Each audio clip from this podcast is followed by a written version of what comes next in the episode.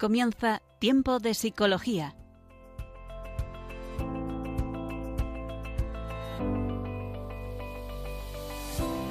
Nos acompaña a lo largo de la próxima hora Cristina Velasco.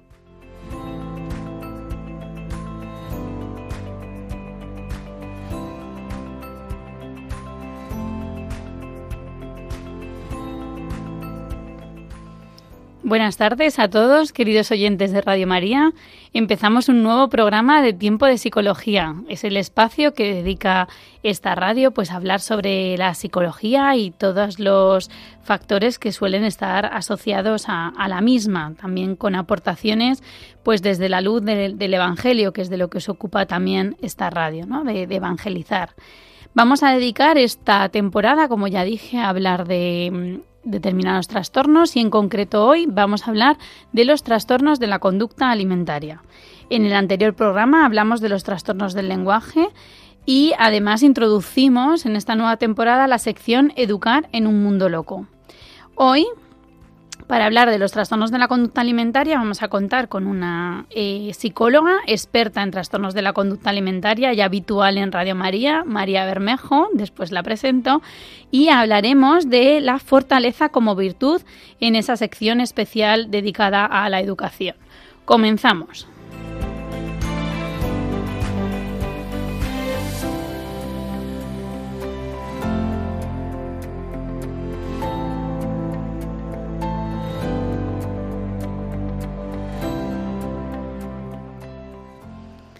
Bueno, estamos aquí para hablar en esta tarde sobre psicología y en concreto sobre los trastornos de la conducta alimentaria. Seguro que a muchos oyentes les suenan porque son bastante conocidos, son bastante comunes, aunque creo que muchas veces no sabemos eh, indicar bien, ¿no? No sabemos muy bien a qué nos referimos. Sin embargo, son trastornos graves y, y son cada vez más frecuentes en nuestro tiempo. Todos alguna vez seguro que hemos conocido algún caso y nos suenan pues diagnósticos como anorexia, bulimia. Después iremos describiendo un poquito qué es cada uno y qué características tiene. Quizá nos parecen trastornos propios de la adolescencia o de una etapa joven, pero es verdad que muchos trastornos perduran en la edad adulta y se cronifican. De eso también hablaremos eh, con nuestra experta en la sección posterior. Es un problema de salud mental grave que puede llegar a poner en riesgo la vida de la persona eh, que lo sufre y por ende también pues hay que prestarle atención, una atención especializada y una atención pues desde diferentes profesionales de la salud mental. Padecer un trastorno de la conducta alimentaria, mm, podríamos decir, bueno, es una persona que se dedica a hacer una dieta, pero claro, no es solo eso, ¿no? Sino que engloba, engloba muchísimas más eh, características, signos, síntomas, y lo iremos detallando a través del programa. A veces es un trastorno más profundo o es un problema o un sufrimiento que va más allá de eso que vemos en la superficie, que es solamente controlar la comida, ¿no? O hacer demasiado ejercicio, por ejemplo.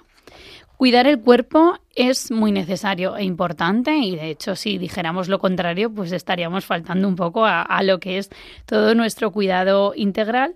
El problema es cuando una persona que tiene un trastorno de la conducta alimentaria ya lo que hace diríamos como que no es para cuidarse sino más bien para destruirse. Hay un hay como un deseo pues un poco desordenado relacionado con eso, ¿no? Como eh, como con dañar tu cuerpo de alguna manera o no aceptarlo. Lo iremos viendo.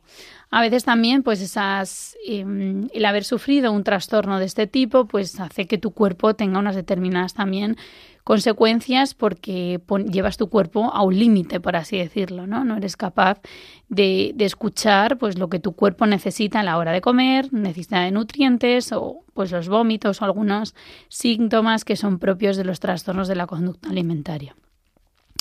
La cultura por lo efímero, como la sociedad que tenemos, ¿no? Pues hace que, potencien en mayor medida estos trastornos y sobre todo cuando hay un sufrimiento interior, pues entender que el manejo, ¿no? O el hacerse dueño de tu propio cuerpo no sea la única vía de escape. La educación, los medios de comunicación, las redes sociales, la alimentación, la moda, el deporte, desde luego son algunos de los agentes implicados en la complejidad de estos trastornos que iremos describiendo a lo largo de esta hora.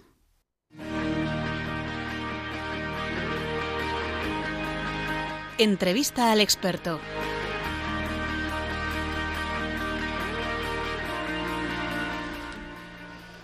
Bueno, pues en esta sección, como hemos dicho, estamos en tiempo de psicología, hablando hoy sobre los trastornos de la conducta alimentaria y paso a presentar a nuestra experta de hoy, que es María Bermejo.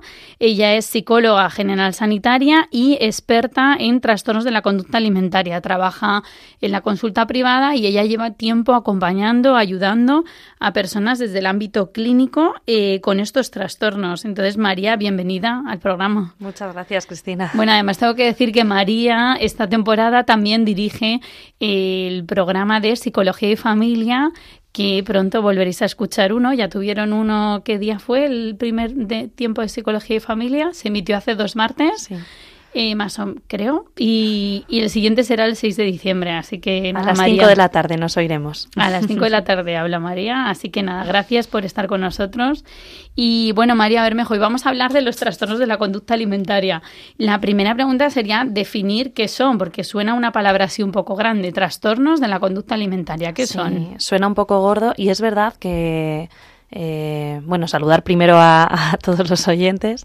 Eh, es verdad que, es, que, son trastornos graves, eh, que tienen una evolución en la que eh, los primeros síntomas no son llamativos, mm, de hecho son bastante sutiles, se pueden disimular eh, bastante bien y, de hecho por eso muchas familias eh, o amistades no se dan cuenta de que la persona está en, en, esta situación de sufrimiento hasta que no está bastante avanzado el trastorno. Entonces, eh, bueno, pues los, los TCA, los trastornos de conducta alimentaria, es verdad que históricamente se han definido em, en función a la, de la conducta, ¿no? De hecho, trastornos de conducta eh, alimentaria, una conducta que se ve, ¿no? un patrón, pues lo que decías, un poco de dietas, de restricción de alimentos, que es lo que llama más la atención, pero también hay atracones en, en algunos trastornos eh, sobre ingestas, que a lo mejor no llegan a atracones, pero eh, pues abro la nevera y como bastante más de lo que tenía pensado, ¿no? Aunque no sea un atracón de me meriendo dos pollos asados, ¿no? Que también hay casos.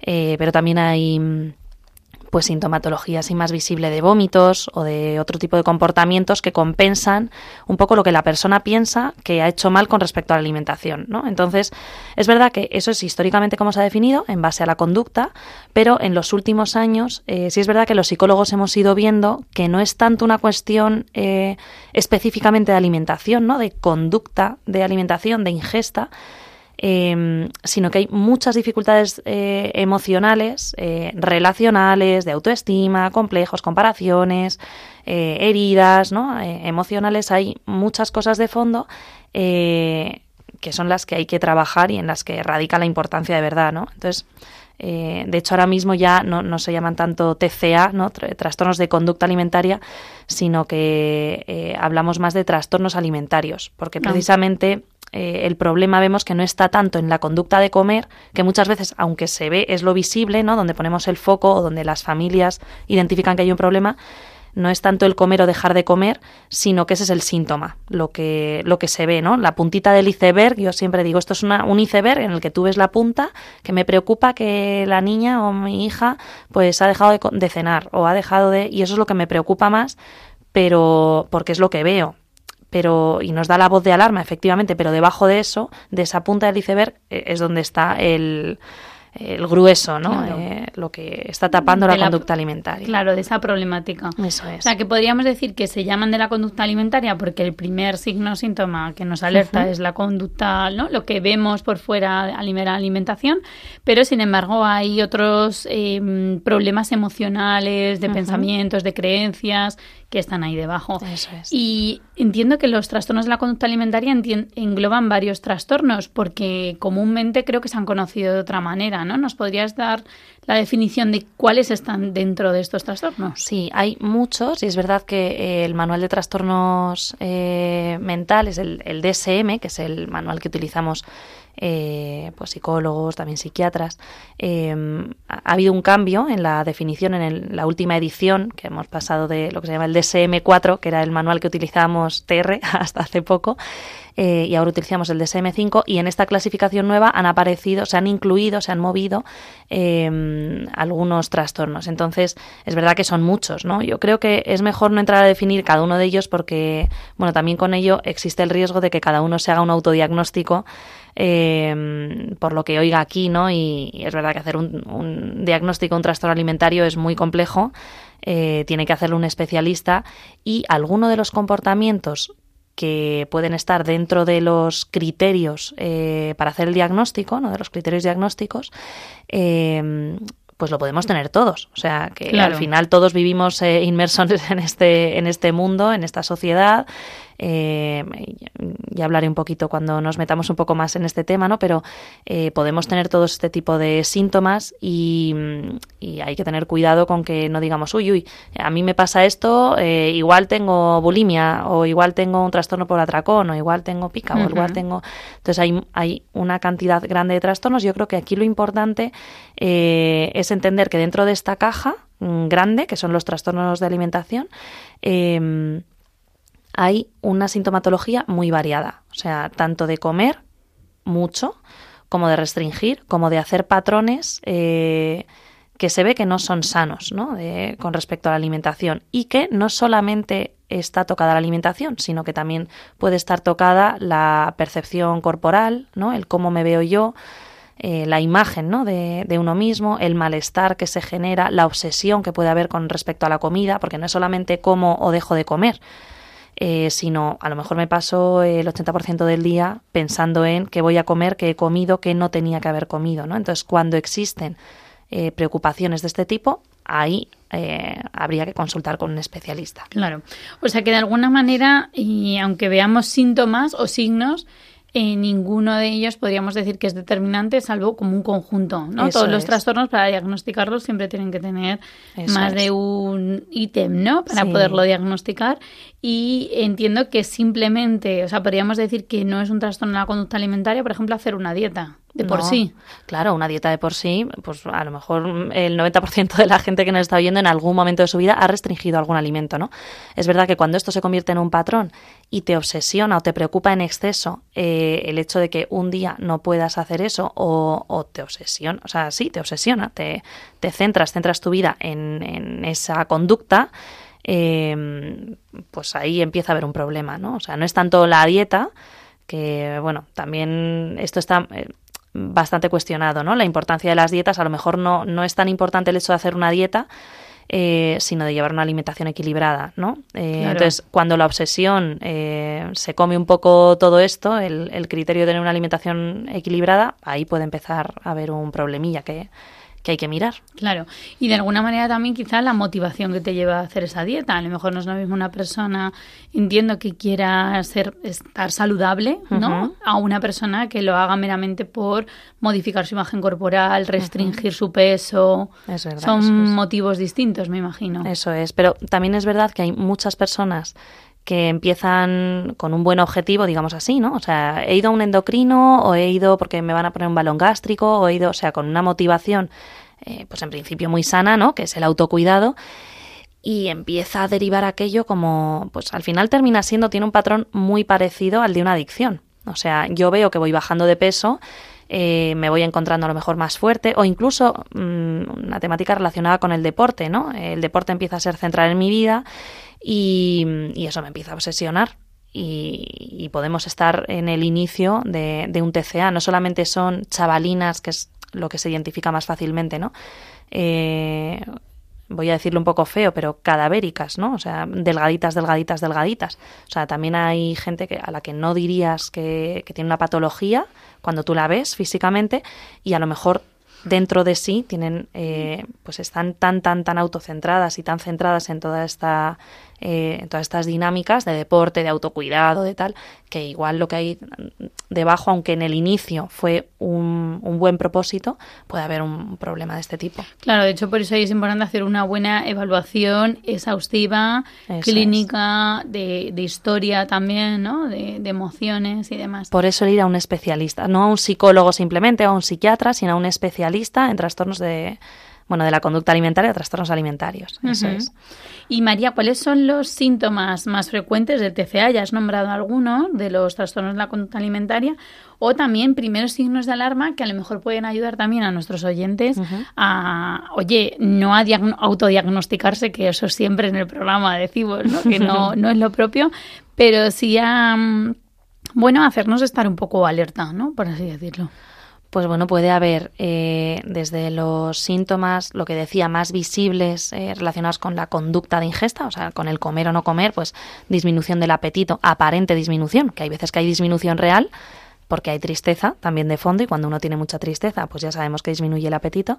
Eh, o también hay, puede haber eh, una simulación de disminución del apetito, la persona tiene hambre pero no come, o ir al baño según termina la comida, ¿no? Sistemáticamente, pues a lo mejor la persona está vomitando, ¿no?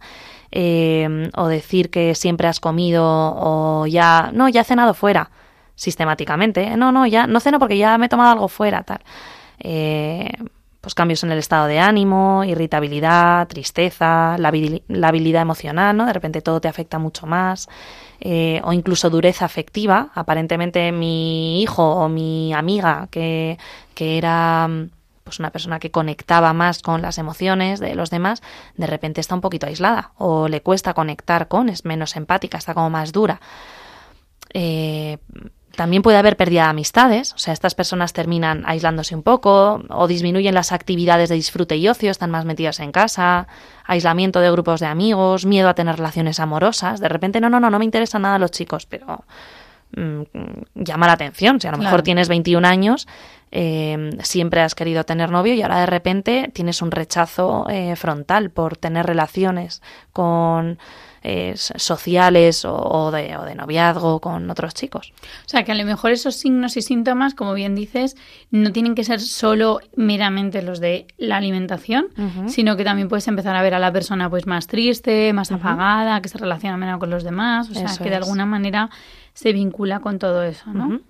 Y María, ¿a qué edad es más frecuente el trastorno, si se da más en chicos, si se da más en chicas. Si tienes algún dato también un poco hmm. basado en la prevalencia, por así decirlo, general, pero también en tu experiencia de los pacientes que hayas podido atender, probablemente a lo mejor puedes hacernos un perfil, ¿no?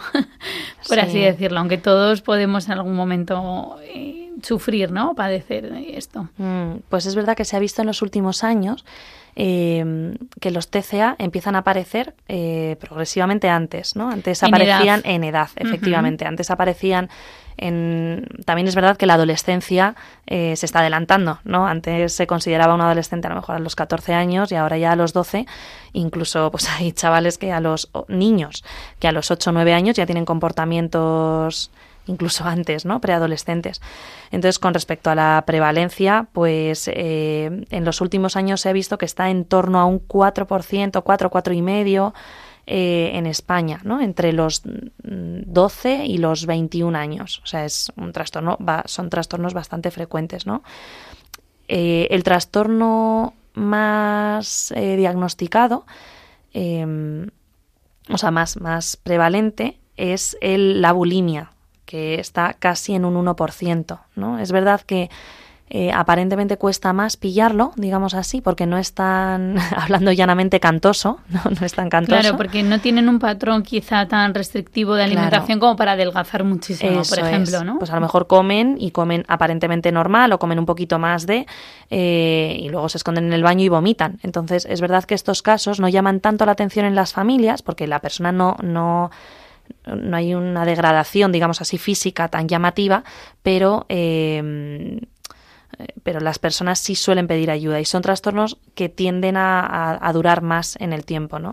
Y luego el, siguiente, que es pues, llamativo, la, la, anorexia, ¿no? Que es como el que más se ve y el que más se conoce a nivel de población, que está como en un, un poquito menos del 0,5. De alguna manera, es verdad que también, em, no sé si hay un perfil, por ejemplo, suele ser más común en las chicas. Sí.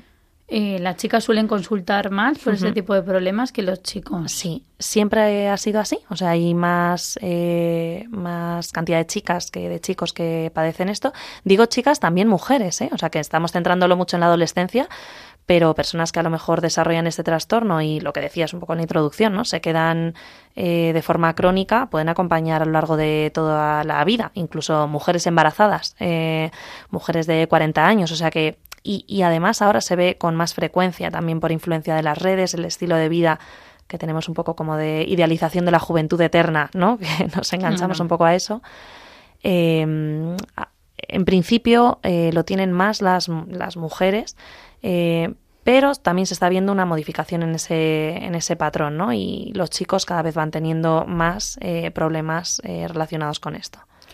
Y de alguna manera, María, y este problema, como bien lo has definido al principio, has dicho, bueno, la conducta alimentaria es como, que ahora ya se ha cambiado y es más eh, trastorno alimenticio, ¿no? Eh, es el, la punta del iceberg. Entonces, ¿podríamos decir que es un trastorno que se asocia con otros rasgos, otros síntomas, otros trastornos psicológicos? ¿Nos podrías abrir un poco el abanico a ver si normalmente pues hay relación con otros trastornos o...?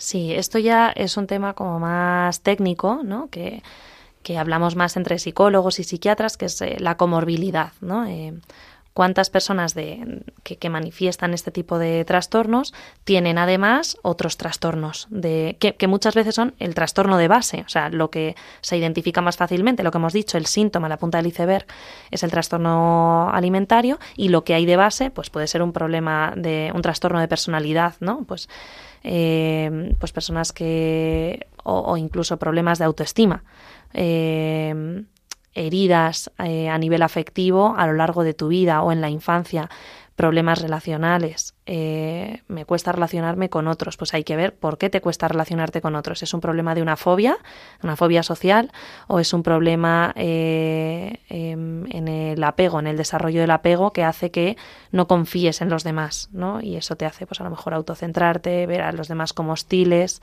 o tienes miedo a lo que los demás piensen y entonces eh, controlas un poco esa sensación de control que no tienes en las relaciones sociales eh, pues digamos que la coges un poco, la, la, compensas con sensación de control a través de la comida. Entonces de repente empiezo a comer menos y veo que eh, controlando las cenas siento esa sensación de control que a lo mejor en otros ámbitos de mi vida no, no tengo, ¿no? Siento que se me que se me mueve un poco, digamos, el suelo a mis pies, ¿no? Y en el tema de la alimentación lo controlo y me siento como mucho más autoeficaz, ¿no? Eh, entonces, bueno, hay, hay muchos trastornos, hay depresiones también asociadas, trastornos de ansiedad, lo que he dicho, trastornos de personalidad, límite. Eso hablar, sí. Me, llama la atención porque antes has dicho, has hablado de la tristeza. Hmm.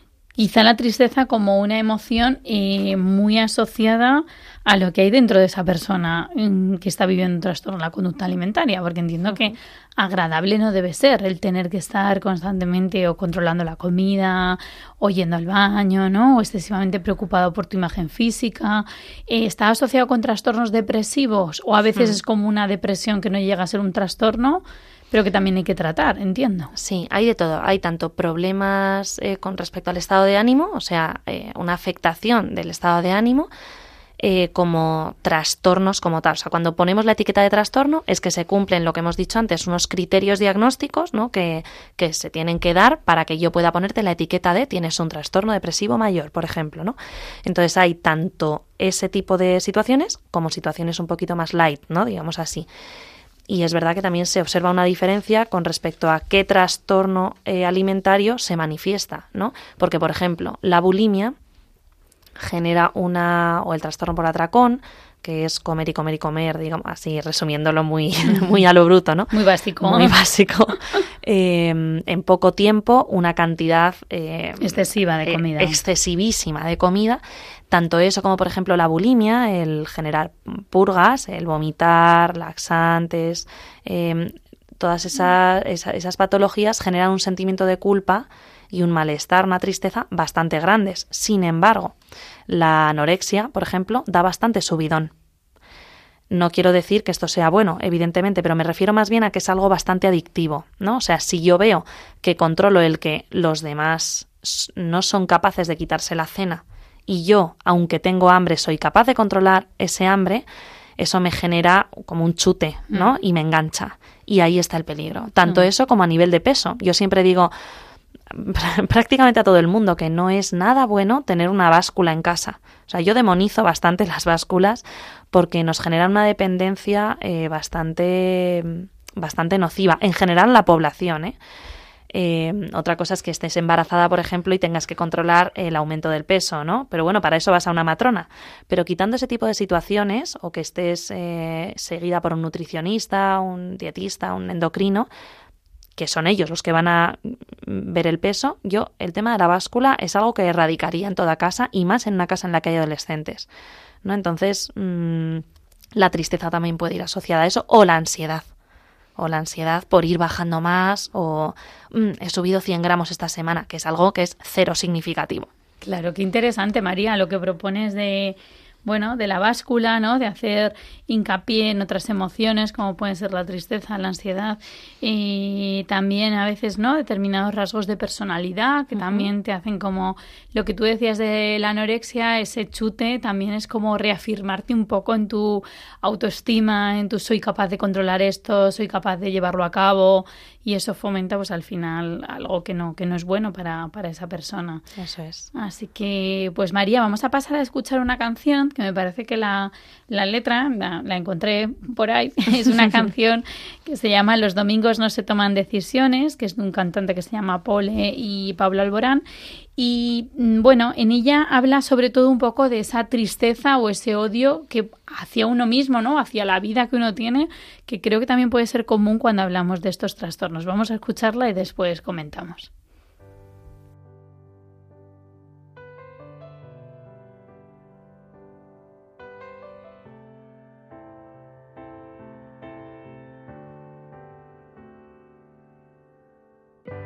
Odiándome solito en el salón.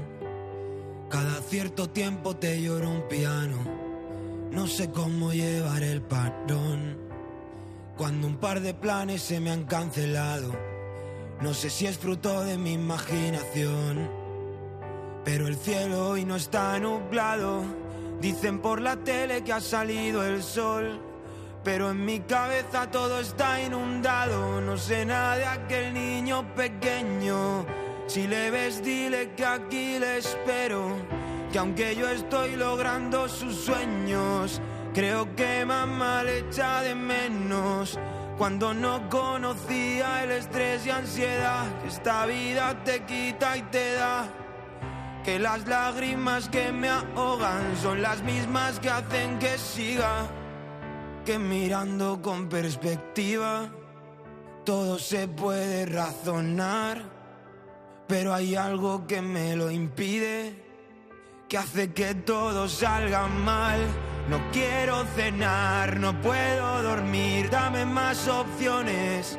Ven y sécame la cara, quítame estos nubarrones que ya sé que los domingos no se toman decisiones, pero suele ser buen día para escribirte canciones. Callándome mitad de lo que siento, poniendo en venta cada sentimiento, aferrándome al drama como el tiempo que se me escapa hasta cuando va lento.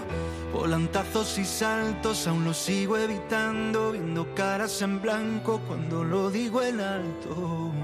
No quiero volverlo a ver, me mata una y otra vez.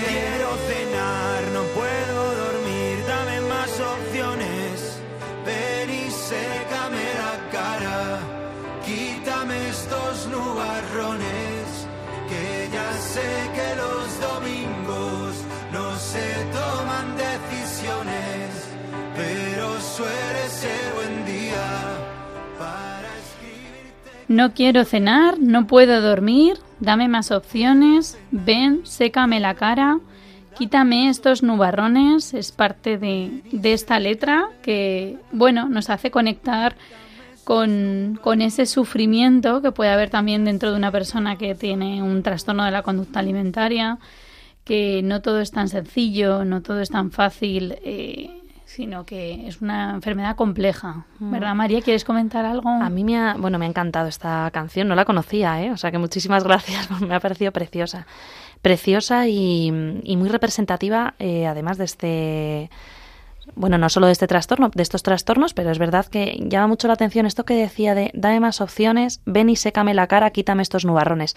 Esto que hablaba de, que es una punta de iceberg, ¿no? que lo que vemos es el signo de alarma, es el tema de, la conducta propiamente alimentaria, eh, pero que lo que hay de fondo es esta necesidad de, de, de, estar bien psicológicamente, ¿no? O sea, esto es una llamada de auxilio. Ven y sécame la cara, que puede ir hacia los padres. Pues a lo mejor hay muchos chavales que no saben cómo pedir ayuda, que no saben cómo expresar eh, pues también por la etapa evolutiva, ¿no? En la adolescencia, pues se expresa menos, se cuenta menos, que no tiene por qué ser en la adolescencia, ¿no? Ya hemos dicho estos trastornos, pero eh, esto es una llamada de auxilio, o sea, ven y sécame la cara, o sea, a lo mejor lo que necesito es sentirme escuchado.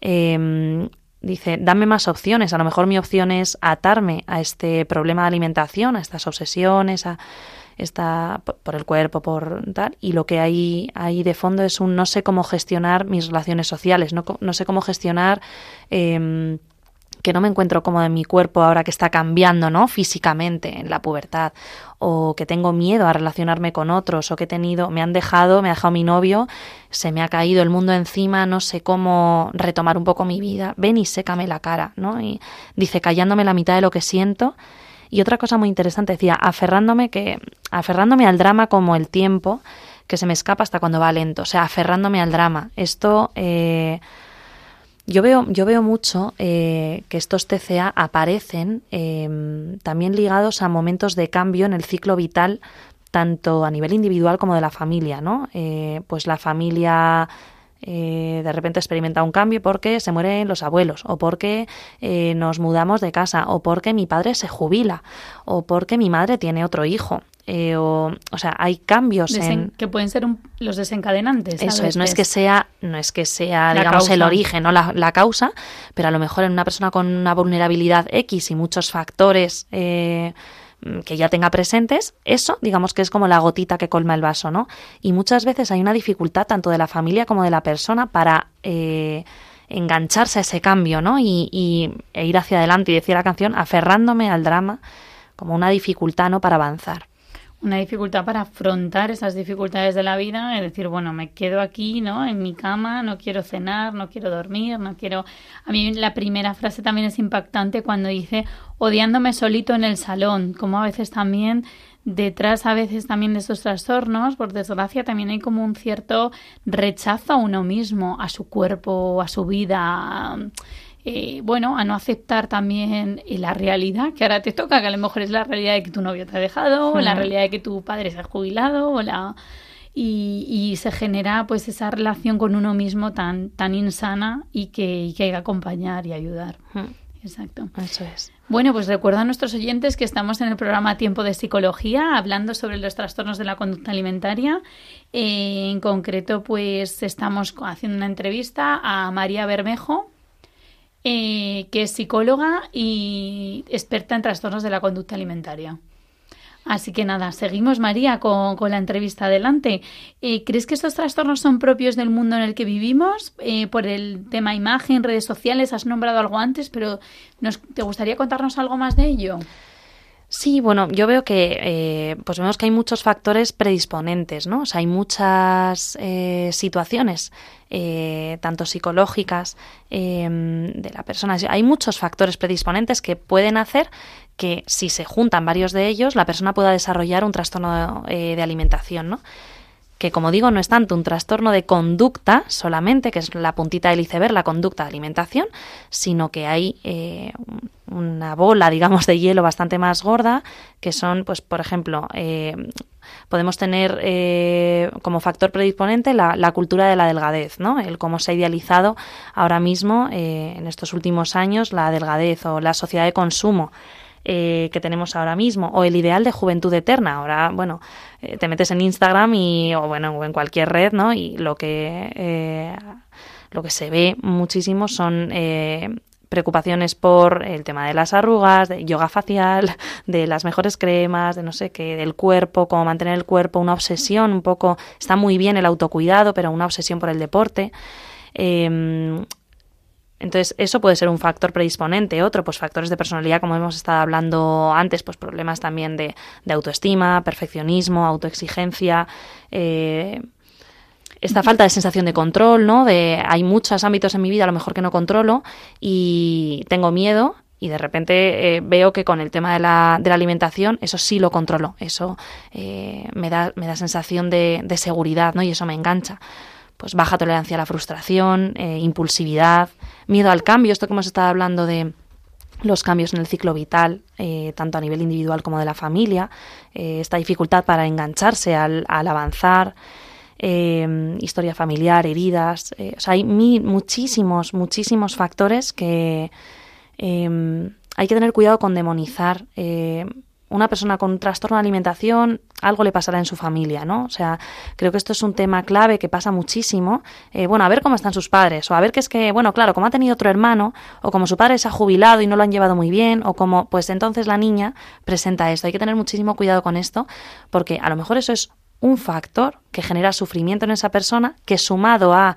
cuestiones también de, de falta de comunicación, sobreprotección, rigidez, cuestiones personales, eh, incluso vulnerabilidad a nivel biológica, ¿no? Em, antecedentes de TCA sumado a todo eso hace que una gota, otra gota, otra gota colme el vaso y aparezcan estos signos de alarma que, em, exponen que hay un problema de base bastante más, más serio. Yo creo que sí que es importante entender que, que realmente la vida que, mm, que, tenemos, ¿no? Pues las redes sociales mm, quizá nos hacen estar excesivamente preocupados, o mm, la visión que yo tengo, por eh, lo que es nuestra vida más superficial, por así decirlo, ¿no? Totalmente. no, quiere decir porque las redes sociales pues también evangelizan un montón y, y son súper buenas, ¿no? Que también nos conectan pues con, con, personas con intereses y valiosas, pero, pero sí que es verdad que quizá no ayuda, ¿no? O estar todo el día mirándote al espejo, o estar todo el día diciendo a ver qué ropa me pongo, que me valga la talla tal, la talla cual, ¿no? Y esas comparaciones o eso que ahora es muy frecuente, pues subes al final a las redes la comida, subes al final a las redes del deporte que haces, subes al final a las redes, al final te lleva pues a, vivir un poco en esa superficialidad que puede propiciar eh, estos trastornos de alguna manera. Absolutamente. Y María, hablábamos antes del tema diagnóstico. ¿Nos podrías orientar un poco quién lo debe diagnosticar y si hay otros profesionales que se implican en el tratamiento? Vale. Yo creo que yo creo que esto es una respuesta rápida Eh, un psicólogo, un psiquiatra especializado. Eh, o sea, puede intervenir el tratamiento luego diversos especialistas, ¿no? Distintas especialidades de medicina, pues cardiólogos, eh, endocrinos, o sea, cardiólogos, porque todas estas patologías generan una problemática a nivel de, cuerpo, ¿no? A nivel físico. A nivel físico, a nivel físico, a nivel metabólico, a nivel cardiovascular.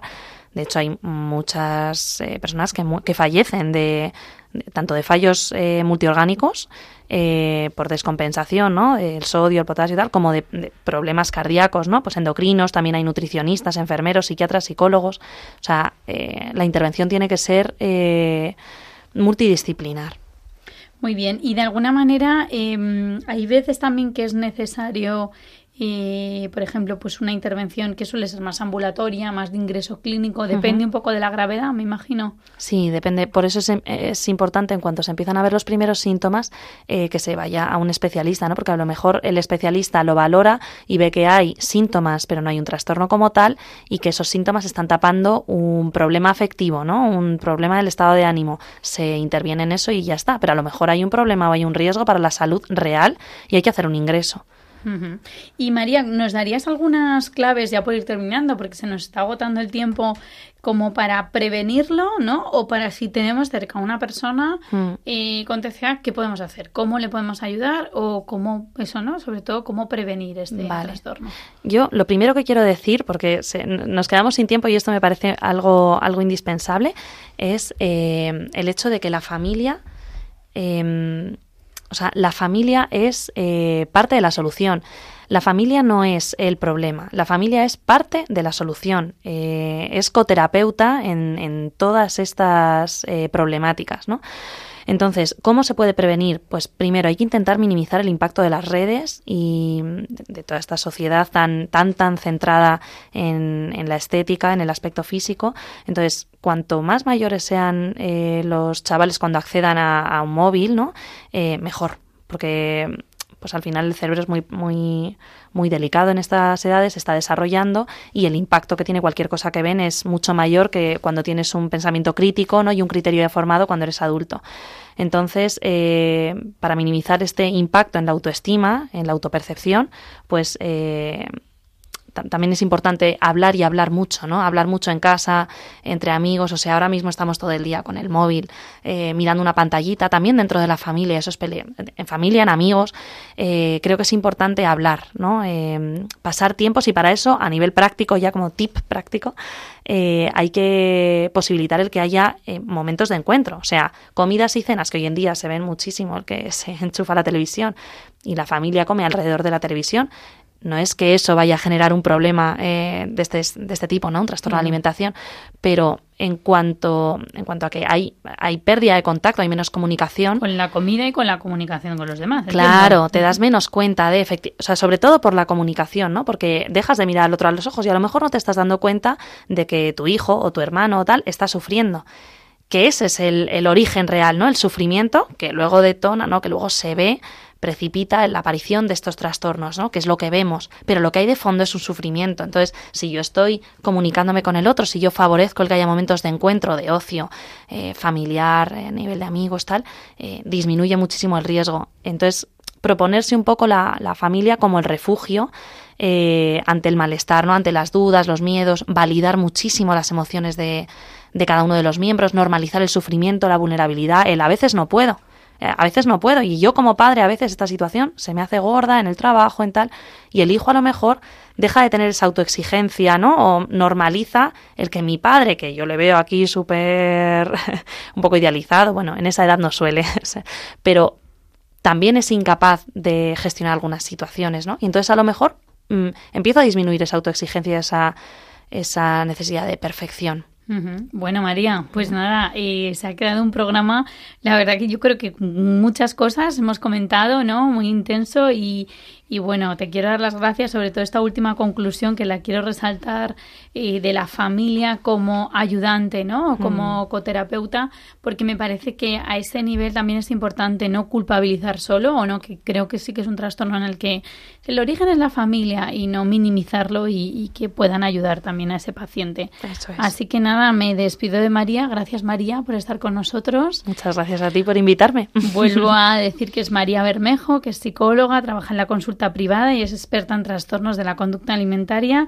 Y bueno, María Bermejo, le doy las gracias por estar aquí en el programa y pasamos a la siguiente sección. Educar en un mundo loco.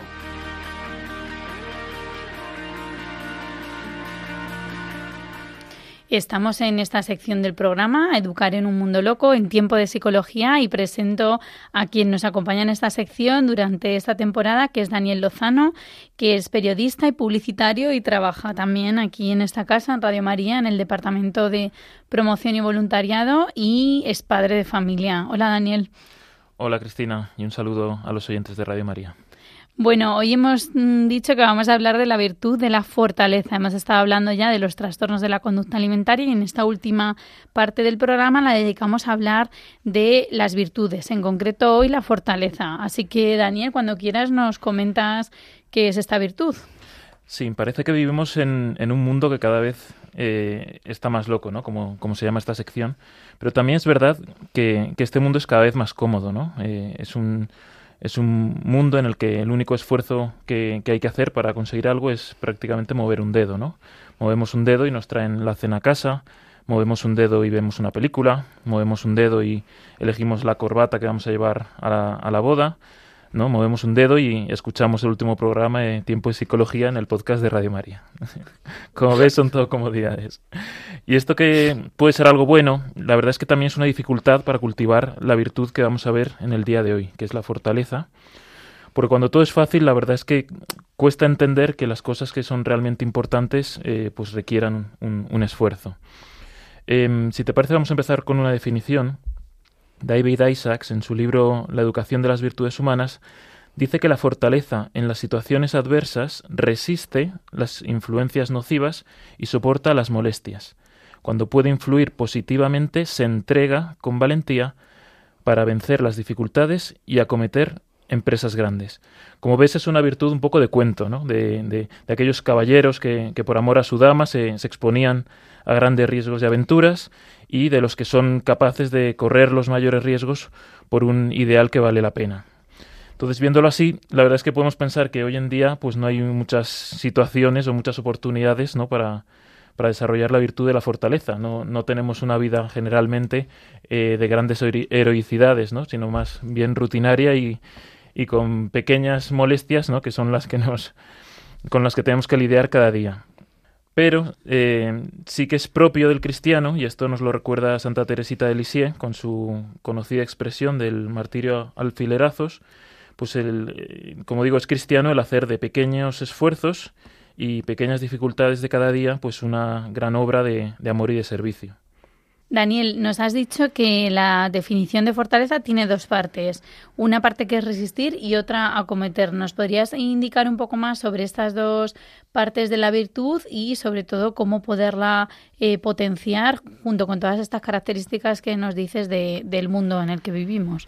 Sí, por una parte, eh, como he dicho, resistir, eh, pues en este caso supone soportar unas molestias que sabemos que soportándolas vamos a obtener un bien propio o vamos a evitar que un mal avance. ¿no? Vamos a poner un ejemplo porque así es más fácil de entender. Esto es, por ejemplo, cuando vamos al dentista y sabemos que por unas molestias que tenemos que soportar y que van a durar un breve espacio de tiempo, vamos a poder evitar un dolor más prolongado en el tiempo. ¿vale? Entonces, esto sería resistir.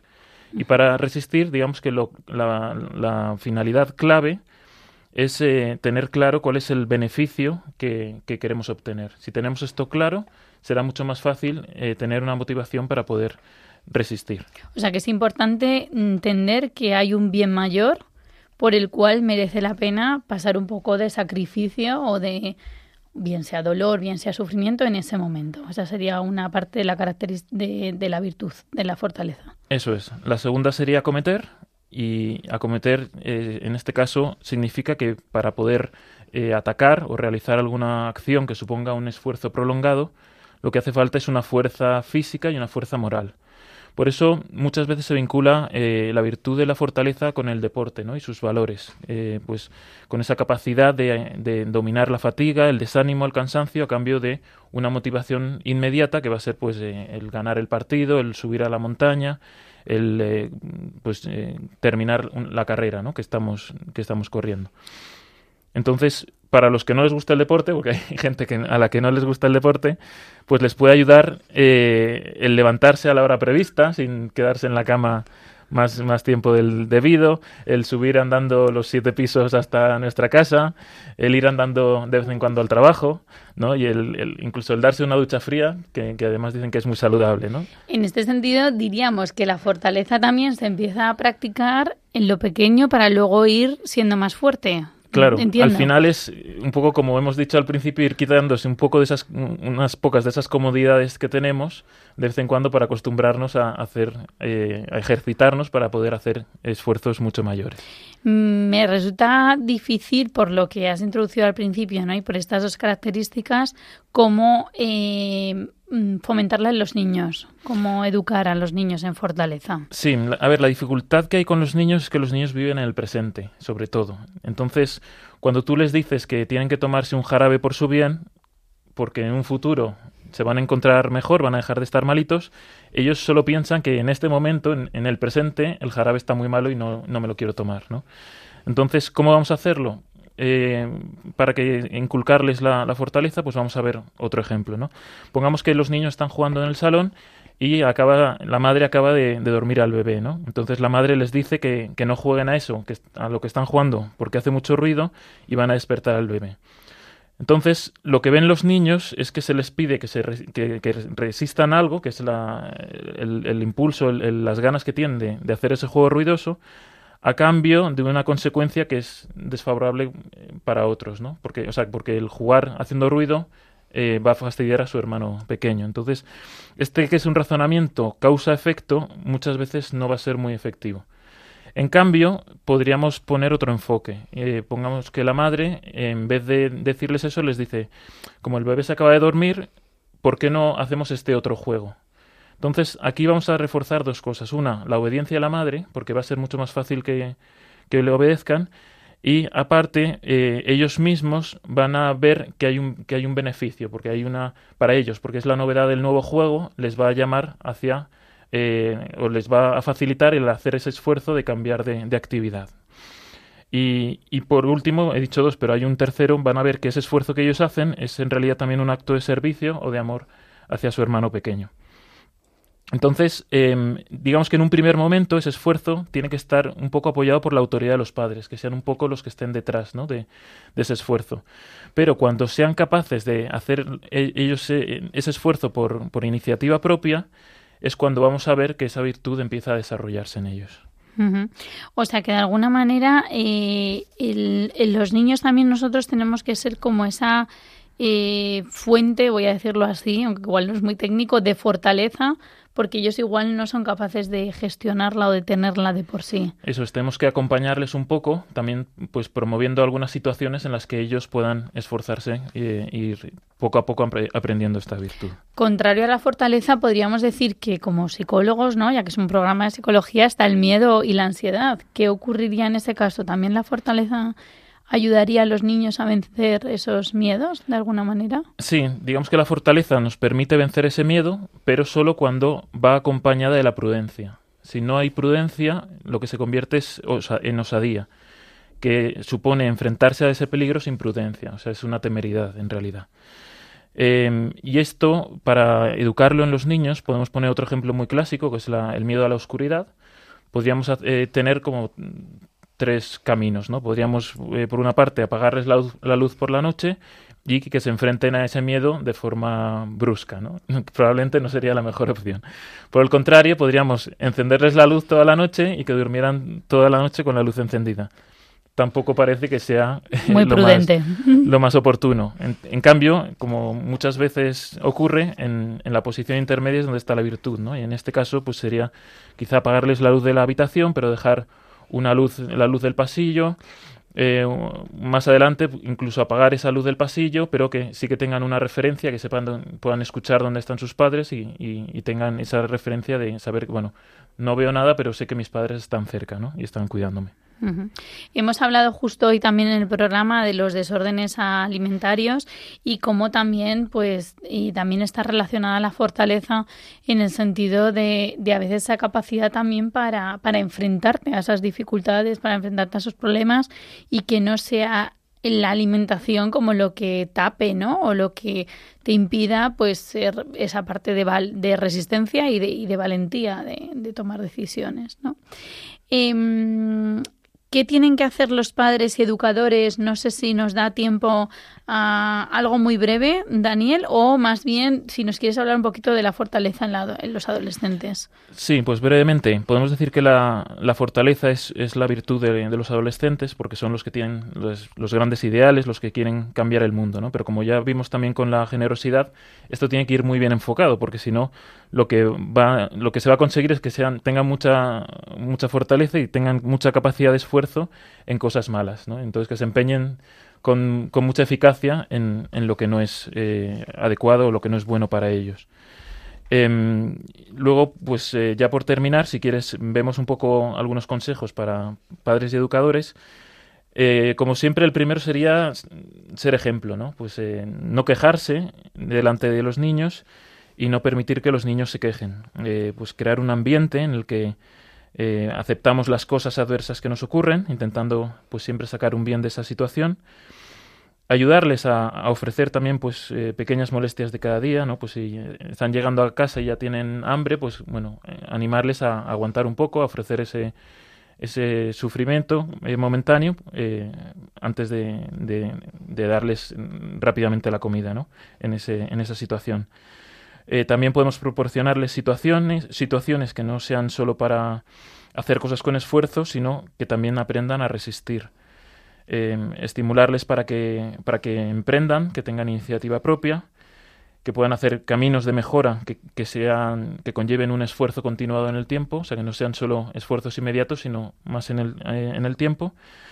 Y por último, pues educarles en la necesidad de una superación personal. Y esto es algo que les va a venir bien tanto a ellos como, como a nosotros como padres eh, y educadores. O sea que tenemos un gran reto con esta virtud de la fortaleza. Es complicado, pero es una, es una virtud fundamental para además poder desarrollar otras virtudes. Sí, sí, desde luego se, se une muchísimo también a todo lo dicho previamente sobre, sobre los trastornos de la conducta alimentaria. Sobre todo me ha gustado mucho mm, cuando te has referido a la fortaleza como la virtud propia de los adolescentes. O sea que ahí hay que darles también muchas herramientas y potenciar, pues a través del deporte, a través de los grandes ideales, todo ello. Pues nada, nos quedamos sin tiempo, así que gracias. Me despido de Daniel Lozano, que nos ayuda con esta sección en tiempo de, de psicología. Daniel Lozano es padre de familia, periodista y, publicitario y trabaja aquí en esta casa, en Radio María, en el departamento de promoción y voluntariado. Gracias, Daniel. Muchas gracias, Cristina.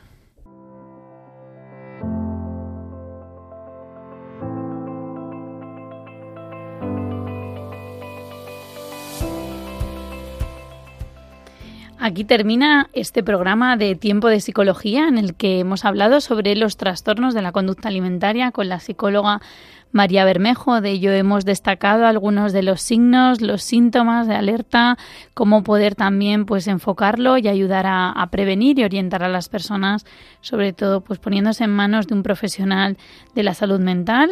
Además hemos hablado también de la virtud de la fortaleza con Daniel Lozano en la sección Educar en un mundo loco y me despido y agradezco a todos recordando que podemos escuchar de nuevo estos programas en el podcast de la web de Radio María www.radiomaria.es y agradezco a todos, especialmente a los invitados, María Bermejo, Daniel Lozano y en el control de sonido nuestra querida Mónica.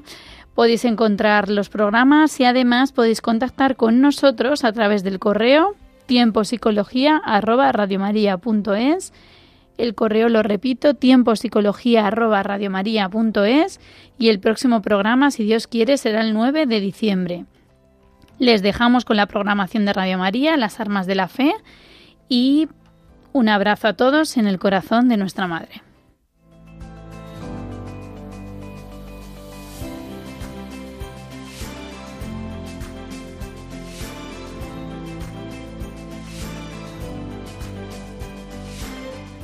Así concluye Tiempo de Psicología, un programa dirigido por Cristina Velasco.